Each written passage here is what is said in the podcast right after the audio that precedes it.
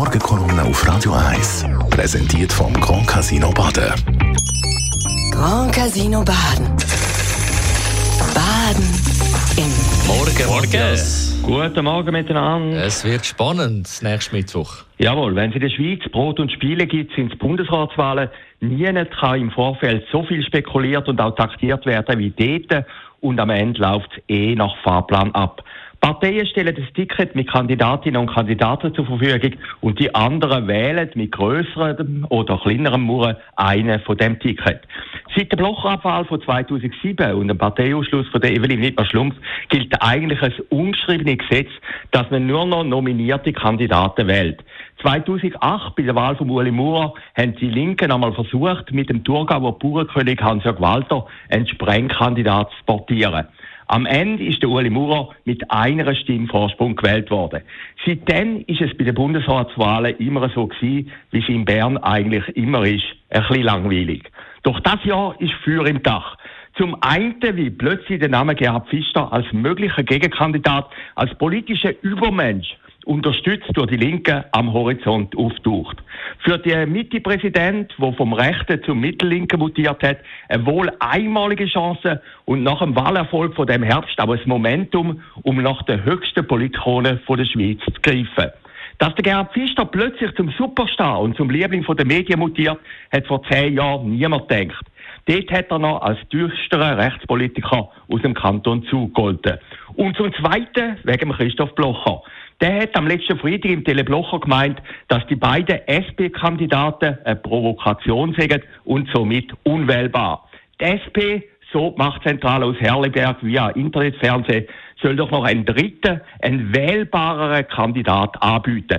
Was die SP selbstverständlich nicht gemacht hat, aber als Blocher Quote hat für die Wahl vom nächsten Mittwoch eine weitere Option für die Bürgerlichen ermöglicht. So können SVP-Parlamentarier aber auch hier von der FDP mit gutem Gewissen den Daniel Josic oder am Ende den grünen Kandidat wählen. Herliberg hat es okay gegeben und sogar die NZZ von heute schreibt heute mit ungewöhnlich grossen Lettern, Blocher hat recht. Während der Weltwochenchef und ehemalige SVP-Nationalrat Roger Köppel handherum ein Wählen von wilden Kandidaten in seiner Internetsendung stark verurteilt wirklich verkehrte Welten. Ironie von der Geschichte, die starre Konkordanz hat 2007 mit der Abwahl vom gleichen Christoph Blocher angefangen und hört möglicherweise am nächsten Mittwoch dank einem Blocher Wort auf. Aber jetzt stellt sich natürlich die Frage, warum ist es am Ende so wichtig, wer im Bundesrat sitzt?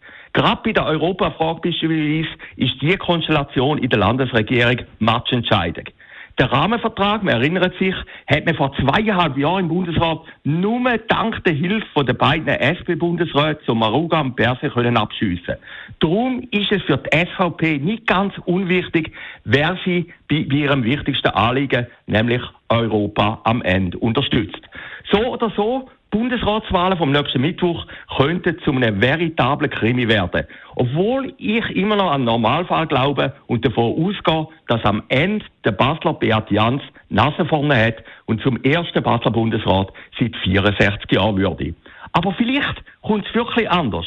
Die Chancen dazu sind jedenfalls so groß wie seit 2007 nicht mehr. Die Morgenkolumne auf Radio 1. Kolumne vom persönlichen Verleger und Chefredakteur Matthias Ackeret, wo wir heute Abend wieder hören, zusammen in der Sendung mit dem Mark Jäcki namens Shortlist. Beat Jan selbstverständlich auch das Thema, aber es gibt ja noch den Geri Pfister, der schon lange möchte Bundesrat werden und vielleicht gibt es mit einem Geheimplan ja da eine Überraschung, da werden wir darüber diskutieren. Und der dritte Name auf unserer Liste ist der Kuno Lauener. Zusammen mit Zürich West gibt es morgen das neue Album, vielleicht ist es das letzte.